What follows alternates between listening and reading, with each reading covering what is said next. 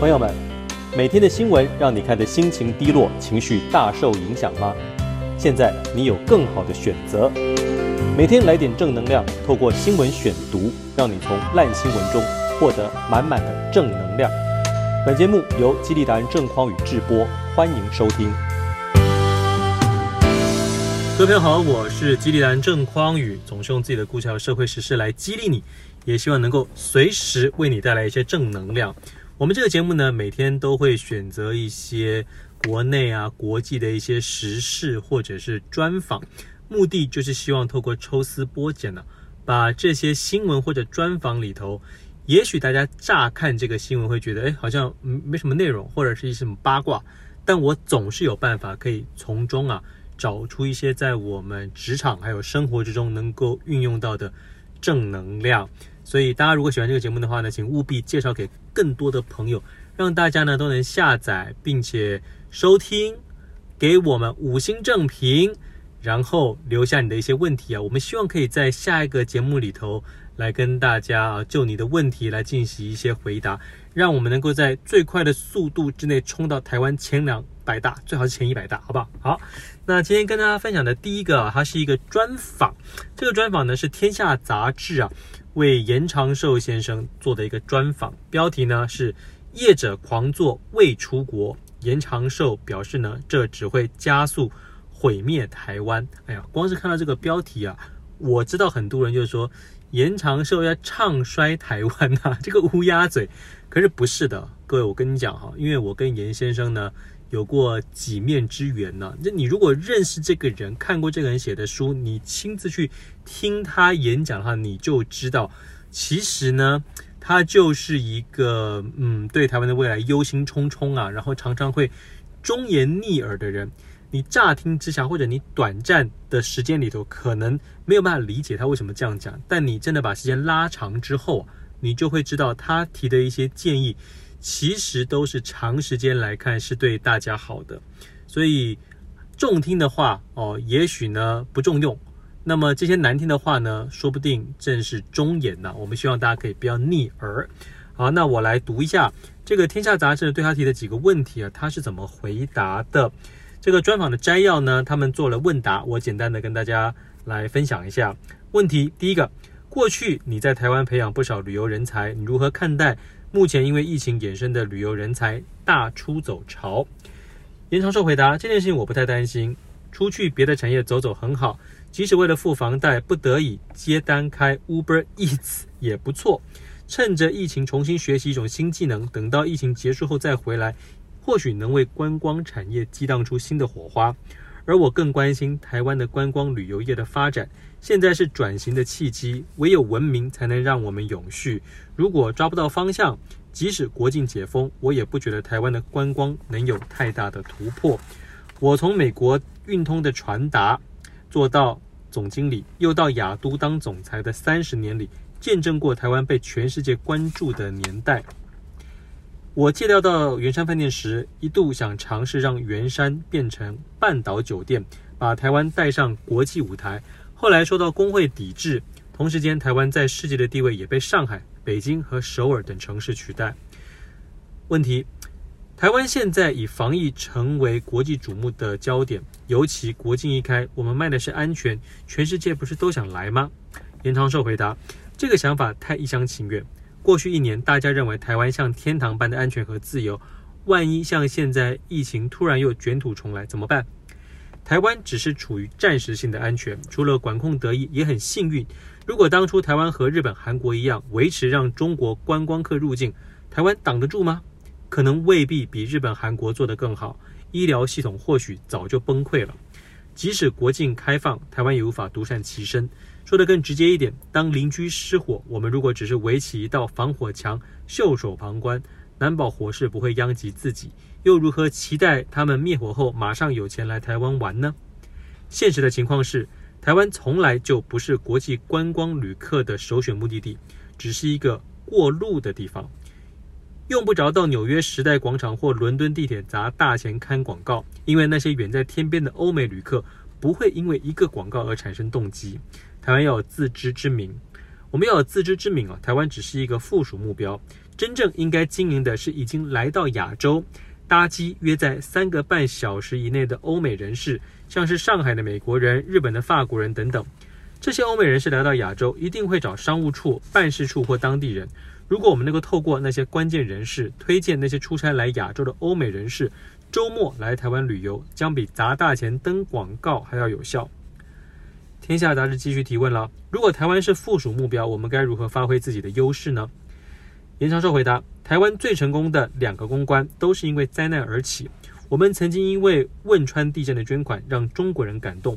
也曾经因为对日本三一一地震的援助，让日本人谢了再谢。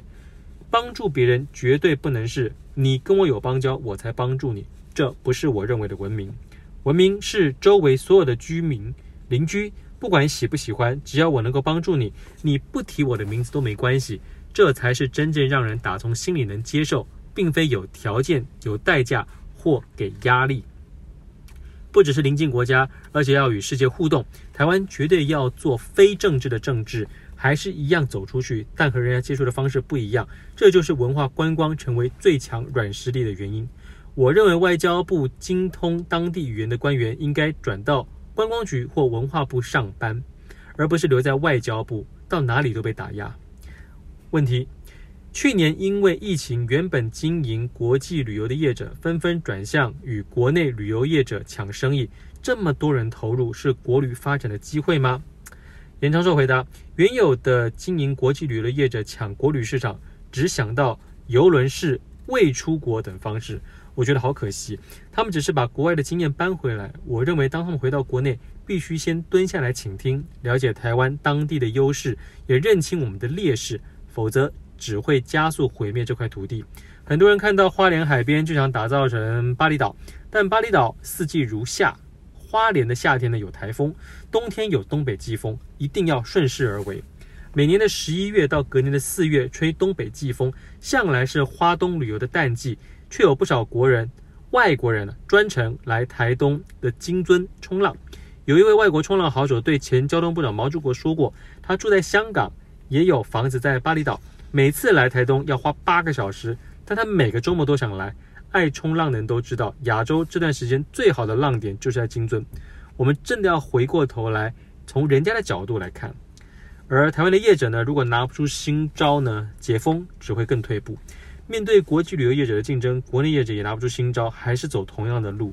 更令人担心的是，接待业者没有趁着疫情来重新好好整顿，更深刻的包装出属于自己的特色，因为。不需要改变调整，就会有生意送上门。等到国境解封，一切又回到原点，看不到国内本土旅游品质的提升，可能还会退步。问题又问了：提升国旅的品质有什么具体方法？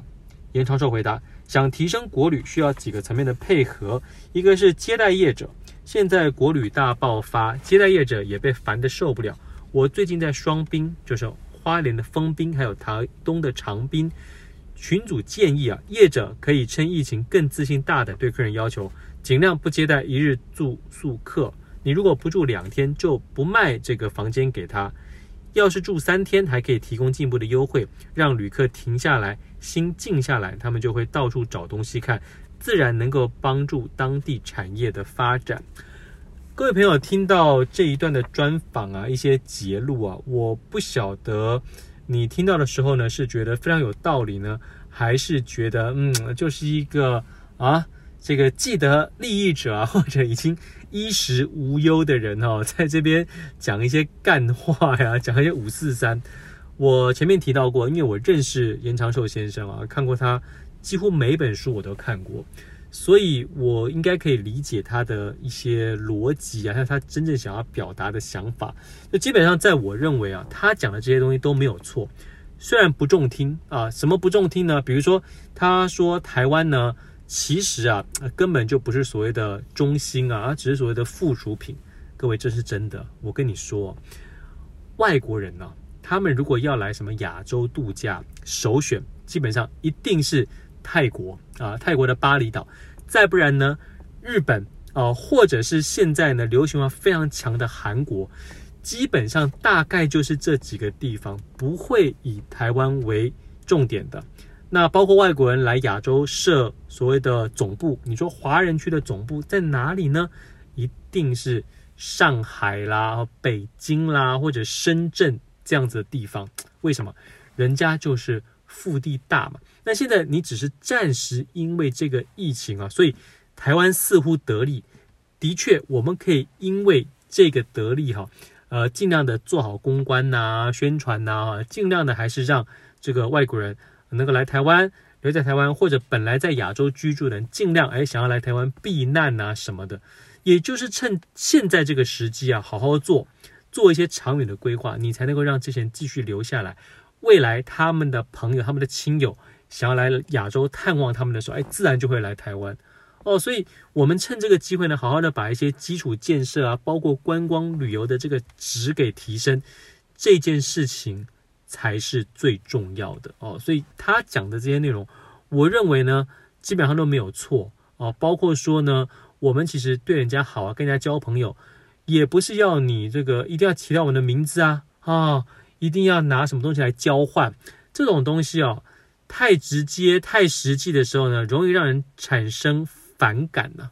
怎么说呢？我们最近不是因为因为台积电非常强大嘛，哦，所以说现在全球的这些呃汽车业哈，他们缺这个晶片，那他们的政府是直接跟台湾政府说，哎，拜托，请那个台积电啊，什么联电多生产一些晶片呐，就强迫我们啊，想要跟这个他们打交道的话，想要建立正式邦交的话。或者想要进入什么国际组织，想要他们支持，那请拿台湾晶片换。那我们的政府呢，也不是省油的灯啊。我们的经济部王美花部长哈，好像在跟他们进行语音通话的首脑会谈的时候，就提到了，哎，那这个你们做的疫苗是不是也可以赶快给我们？我觉得这个太血淋淋啊，就是太直接的一个要求跟交换。当然，我们不是说完全不能做这样子的要求。只是这就违反了严长寿先生他刚刚提到的，就我们做很多事情，真的不要想说一定是要马上的这种利益的交换。其实人在做，天在看呐、你做得够好，做得够深的时候，别人自然会想要回馈你的哦。这就有点像我们当时过去哈，呃，台湾的外交虽然很艰困，但是我们在一些这个中东国家啊，或者在一些非洲国家，在一些呃。地中海啊，在一些呃南美的这些个国家呢，其实我们做的一些外交还蛮扎实的哦。所以说那个时候，呃，虽然他们后来可能有些国家转而跟中共建交哦，可是他们其实都觉得台湾做的真的蛮好的，所以一有机会啊，他们可能又会回到台湾跟台湾建交的这个怀抱。为什么？因为我们做的是真实的、扎实的工作嘛。那换另外一个方向来看呢？诶，中国大陆非常早就在非洲经营了，所以有很多非洲的国家都跟中国大陆建交，也也不是没有道理的。为什么？因为台湾就鞭长莫及嘛，台湾的资源比较少，你没有花钱跟时间在人家身上啊，那他们当然建交第一首选是中国大陆了。不过，中国共产党有一个问题，就是他们的这种外交，很多时候这个狼性太强。又或者说，他们对于商人自己国家上的管制啊太松散，那么民众的这个教育水准又不高，所以有很多中国大陆的商人，其实在这非洲大陆名声非常差，哎，常常呢，比如说虐待当地的员工啦，或者减薪啊、欠薪啊，反正豆腐渣工程啊，什么有的没的，就也让当地民众非常反感。哦，所以说现在趁着这个 COVID-19 哦，台湾其实是非常有机会哦，让这些非洲的国家这个转而跟我们，要么是实质建交，要么是关系上的改进，这都是机会哦。我眼中看到都是机会，但是我们有没有去做呢？还是在那边沾沾自喜的，以为我们防疫做了多成功？我跟大家说，防疫我们要持续努力，千万不要松懈啊！这个一松懈呢，可能就大难临头了哈。好，所以透过严长寿的分享呢，我就想跟大家说，他里头提到的几个观点，真的是比较长远的一些想法。那么我们自己在经营事业的时候，也可以把他的一些比较深啊、比较长远的想法呢，内化到我们自己做事上面，这样子才是一个可长可久之计啊！真的不要再炒短线了，真的炒短线，人生很长啊，千万不要炒短线。好，那跟大家分享的第二则新闻呢，是追昨天的发展，跟大家说啊。点名 Only 有之后呢，鸡排妹强调都是真事，而不在乎丢工作。简单讲就是这样的，就是鸡排妹呢，她在昨天呢发了一则这个文章啊，FB 贴文呢。简单讲，因为她在主持尾牙的时候呢，就觉得被老板还有歌手骚扰啊，性骚扰，不仅言语上，还有实际动作上，而这个在动作上对她有这个摸臀的。男歌手呢，就是翁立友，哎呀，他今天就直接把他爆出来了。我来稍微读一下这则新闻哈。女星鸡排妹啊，郑嘉纯，她主持尾牙活动的时候遭到老板性骚扰，男歌手袭臀，引发外界的震惊。面对外界质疑的声浪，鸡排妹贴出尾牙的歌单，网友纷纷猜测该名男歌手就是台语歌王翁立友，而他也证实了，指名道姓说就是翁立友对他进行性骚扰。事情延烧到现在呢，他无奈地表示，把歌手的名字说出来，如果导致我在演艺圈会没有工作，我不在乎。鸡排妹透过联合报来还原当天事发经过。当时呢，他原本介绍翁立友上台后就能退场，两人不会有任何交集。不料翁立友不仅叫住他询问你会不会唱我的歌，还安排脱稿演唱。事后呢，更越靠越近，翁立友一举左手划过他的臀部，甚至表示一定要为你开公司，令他感到相当不舒服。经过一番犹疑挣扎之后，才决定写下此段经历。事后他也强调，在昨天，也就是呃一号的时候呢，他看见。豪记唱片的声明完全没有提到翁立友的名字，才决定公布所有内容。事后，鸡排妹在脸书表示，她从来没有想过被欺负后还得对抗外界的各种恶意声浪。把歌手的名字说出来，如果导致我在演艺圈会没有工作，我不在乎，因为我说的都是真实发生过的事情。但对于没有选择的人而言，只能说声辛苦了。事实上，翁立友所属的豪记唱片在昨天二月一日发出了声明稿，表示。一月二十九号，万豪酒店的演出是一个很单纯的商演尾牙宴。本公司的歌手均秉持本分，表现最好的歌艺，让在场的观众欣赏。而本公司当天演出的艺人出道以来均尊重工作，洁身自爱，从无任何绯闻发生。不过事情延烧至今，仍有待公司出面回应。呃，这个消息啊，我知道有一些喜欢鸡排妹的人，当然就会站在鸡排妹的立场。那有些原本就不太喜欢鸡排妹的人，就会说：“哎呀，你这个就是炒新闻嘛。”那现在呢？哦，可能 Only 有的公司要告你了，你就说：“哎呀，事情到此为止了，不想再多说。”那到底事实是怎么样呢？诶，当然了哈，我呢不是那么有这个立场，因为我们都不在现场嘛，对吧？我们也不敢说：“哎呀，翁立友。”真的做这个事情啊，但是就撇开翁立友不谈好了。当天呢，的确，如果这个翁立友呢，他有这个结束之后呢，主动想要跟他要电话呀，然后的确呢，也有在台上当大家面说，哎，我要为你开公司啊什么的。那这虽然不是非常过分的所谓的骚扰哈。那可是还是有一种这种言语上的，可能就是要呃占便宜啊，拉近距离啊。那我只能说，像这样子的表达方式啊，还有更夸张的，更夸张的就是唱片公司这个老板啊，不是唱片公司老板，是这个半尾牙的这个老板。这个老板呢，好像就就直接讲说，呃，要鸡排妹亲他呀，什么有的没的，就讲一些占人家便宜的话哈，这些。都是非常不恰当的表现。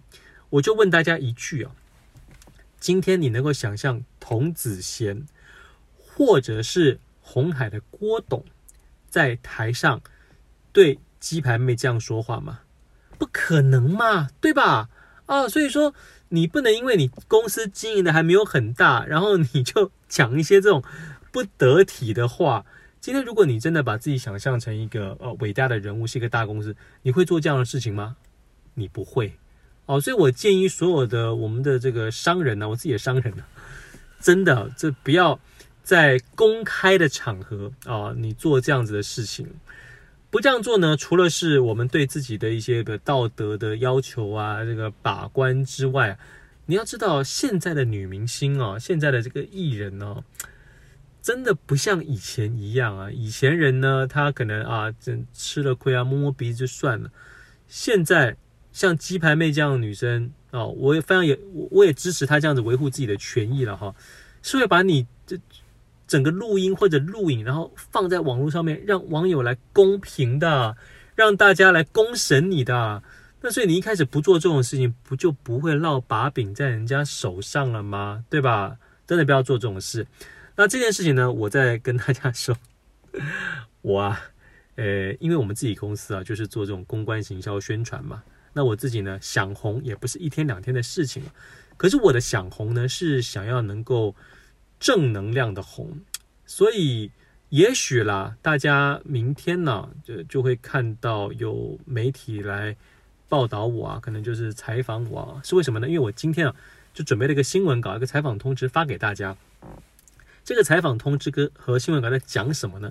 我呢就自己先帮记者把这个报道的内容写好，主旨就是说呢，先转述一下说啊，这个新闻的始末。鸡排妹呢，怎么样被 Only 有骚扰，被这个呃尾牙主办公司这样骚扰，然后话锋一转哈，我直接帮想象自己是某报的记者，我说呃本刊呢或者本报呢挖出在二零一五年的时候，知名作家郑匡宇也曾经邀请鸡排妹上他的网络直播节目，叫做被骂出头天啊，郑匡宇担任。制作人还有主持人呢，席间呢宾主尽欢。结束之后呢，呃，鸡排妹也没有任何的表示，就觉得说，呃，郑匡宇有任何的不好的一些举动或者言语上的轻佻。那对照惊喜啊，为什么这个知名的台语歌手翁立友跟这个游戏公司的老板会被？呃，鸡排妹电到这个七荤八素，然后做出这些不当的举动，还有言语，而郑匡宇却能够保持优雅的姿态，并且全身而退呢？啊，郑匡宇笑着说啊，我就开始自己描述了，说呃，开始表达我的一些这个两性的立场啊，比如说男生呢，你如果单身呢、的话，你对鸡排妹感兴趣，这是非常正常的，可是你要想办法吸引啊。你不是用这种轻佻的言语啊，或者肢体啊，去让人家觉得不舒服嘛？那你试着想要营造彼此的交流跟好感，发现对方有一点点的不适，想逃，那你就赶快也给自己一个台阶下，知所进退嘛。你硬要人家亲你，哎，你就着了人家的这个道啊，你就犯人家的大忌嘛，你就有把柄落在人家手上，人家就可以讲你啊。那你如果像我当时。在做节目的时候，完全跟鸡排妹就是公事公办，在节目上很愉快。那结束之后也没有跟他要电话。你看，那你看鸡排妹有讲郑匡宇吗？啊，没有嘛啊。然后我记得在话锋一转，同时呢，在这个舞台上啊，游戏公司的老板也许啦，只是想要制造一些笑料，让这个台下的员工听起来很开心啊。就是开一些玩笑，说什么还可以为鸡排妹开公司啊？什么可能可以为他离婚呐、啊？再不然，呃，要鸡排妹亲他什么？你不需要用这种暧昧的语言来制造在台上的笑料还有魅力，你可以透过自嘲的方式来制造所谓的笑料啊，对不对？那所以呢，大家可以看郑匡宇最新出的一本书，叫做《一开口全世界都想听你说》，嘿嘿，不知道我这个新闻稿写出去啊，到底有没有？到底有没有媒体会想要来报道我？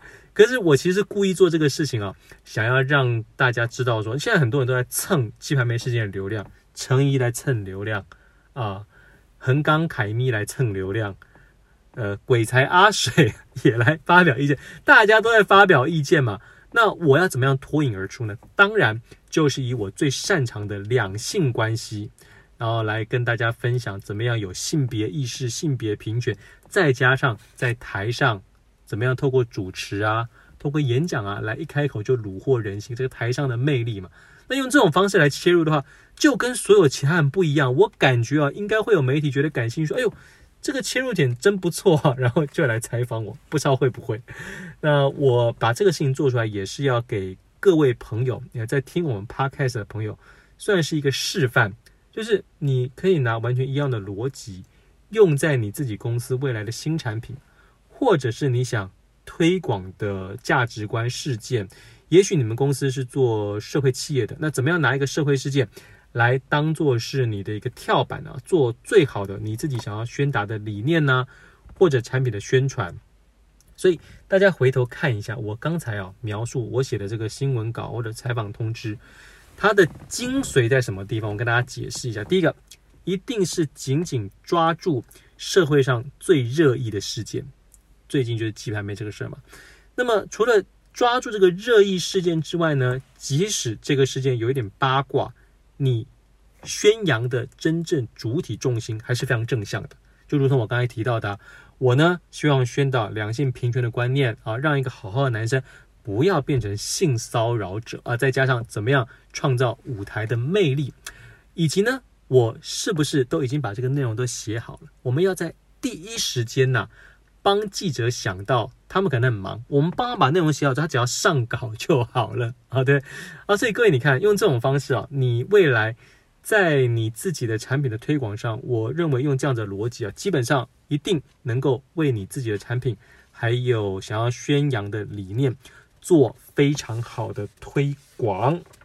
好，今天要分享的第三则新闻啊，这个则新闻是呃屈中恒。哎，有人说我长得像屈中恒，各位应该不同意吧？我哥长得更像屈中恒，我应该是长得像什么谢祖武啊什么之类的吧？各位。我更年轻、更瘦一点，头发更多一点的时候，人家还说像东山纪之呢，是吧？啊，所以等我的这个各位，马上我就要瘦身了啊！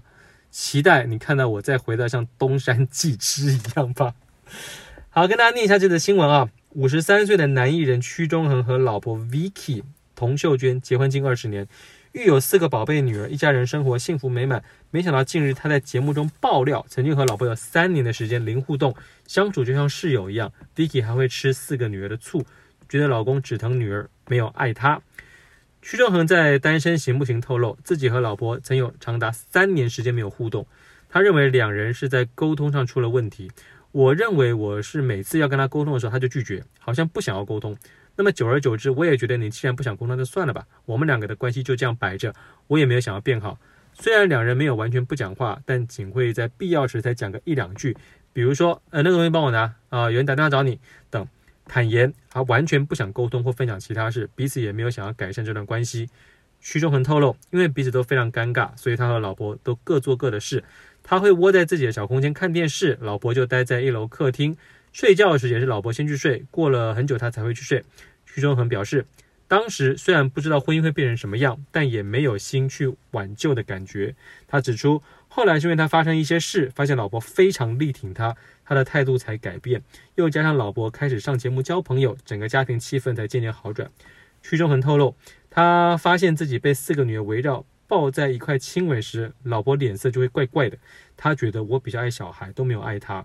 某天，他看见老婆在社群上转播一篇贴文，上面写道：“你有多久没跟太太好好说话了？你回到家里第一个抱的是她吗？”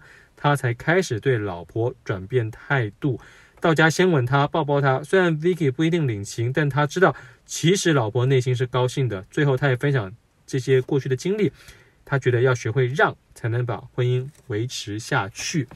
好，那我作为一个也在婚姻里头的人呢，我觉得屈中恒讲的这个呃经历啊。很多男人必定都经历过，他最后这个结论呢，在婚姻里头要让，我觉得不只要让啊，是让、忍，还有要故意，哈哈哈。当然了，某些时候也要忽略了哈。就是说，嗯，女孩子啊，这女人哈，我觉得很多男生在这个长期关系里头啊，会有一种感触，就是呢。你会觉得，因为男生比较怕麻烦，所以说你会觉得说，很多时候，哎，没事就好。可是为什么我的另一半呢，老是会去挑你的毛病啊，挑事情吵架？你希望不要有任何的纷争，可是他就一直讲，一直讲，那你就一回应回应就吵得更大哦。那很多男生就会选择沉默啊，那久了之后呢，就更加的不想沟通。女孩子这边呢，则是觉得这个男人怎么一点都没有想要改变，也没有想要沟通的意思，所以两个人就会关系就越来越糟。所以我认为啊，男生在这个时候啊，千万不要像当时的屈中恒一样，有这种啊，那关系就给他摆着烂啊这样子想法。你真的就像像我说的，就故意啊，你偏要哎，你厚着脸皮，你都要跟他继续的就亲密呀，硬要跟他讲事情啊，硬要关心他呀，啊，什么亲他啊之类的哈，感谢他，非要讲感谢，虽然他好像不屑，不管你就是厚着脸皮做这些事情。我跟大家讲啊，做着做着哈，铁杵是可以磨成绣花针的。就任何一个正常的女人，她被你这样弄一弄，她就会嗯，心里就会啊，觉得说好吧，那好像我对我老公有点过分了。那既然他都这么这么有心了，那我也试着做出一些改变吧，你们的关系就会比较好。不过我刚刚讲这个情形啊，要排除某些女生呢，她可能我们就说比较花心吧，啊。即使老公都做了像我刚才说的这些事情了，他因为在外面那个交友比较广阔哈，又或者说他就是想要在外面多搞这个别的关系。你有小王的话，我告诉各位，你做这些事情也没用，哈哈哈，因为你是每天他都看得到的人啊，又是这种在关系里头呢有这个老公身份的人，嗯，你就像你就像哈，你。你在老婆心里，就像你在外面。假设你去找了别的女人之后，你回头看你自己家的老婆也是一样，就觉得动辄得咎。因为你在外面已经有一个很新鲜的，有一个呃，跟你没有这个婚姻关系，然后你只需要享受彼此那种爱呀、喜欢那种温存的感觉，并不需要有任何的什么责任呐、压力啊、束缚。所以你会以为外面的比较好。那你的太太如果她找小王，她基本上也是这样的想法。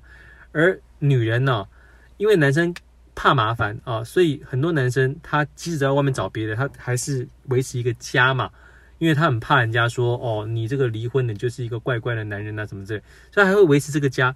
可是女孩子不是哦，女孩子如果在外面找小王，基本上就是想要跟小王走了，哎，就想要把你吃干抹净之后，把你一脚踢开哦。所以说这是男女比较大的基本差异。当然我不是讲全部啊，可是。比较是像这样子的一个感觉，所以我是希望大家呢运气好一点哦。虽然跟太太如果感情不是那么好，那他最好也不要在外面有别人。他只要在外面没有别人的话，你跟他哦，只要用我刚才说的方法，屈中恒的方法，基本上两个人的关系呢是会好转的哦。然后久了之后呢，嗯，屈中恒他因为发生那个事情，发现他的太太力挺他呀什么之类的，所以呢。呃，就更加的愿意为老婆付出啊，去体谅他呀，哈，两个人的关系就可以维持下去，甚至可能越来越好。那我当然不希望你发生什么大事啊，才觉得另外一半比较重要。那应该是说，既然当时都已经做了这个决定了嘛，那我们大家好好的把这个关系给处理好。